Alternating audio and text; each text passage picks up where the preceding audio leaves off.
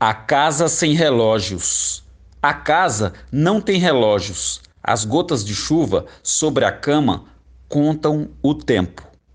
Não é grande a casa, não tem ecos, os gritos vindos do passado estão em páginas, sua escrita que em vez em quando eu lia.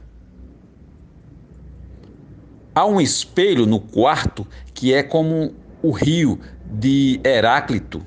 Nele me olhei tantas vezes e nele nunca vi o mesmo que olhando me procurava. Do outro lado do espelho há dois corpos num ato de amor.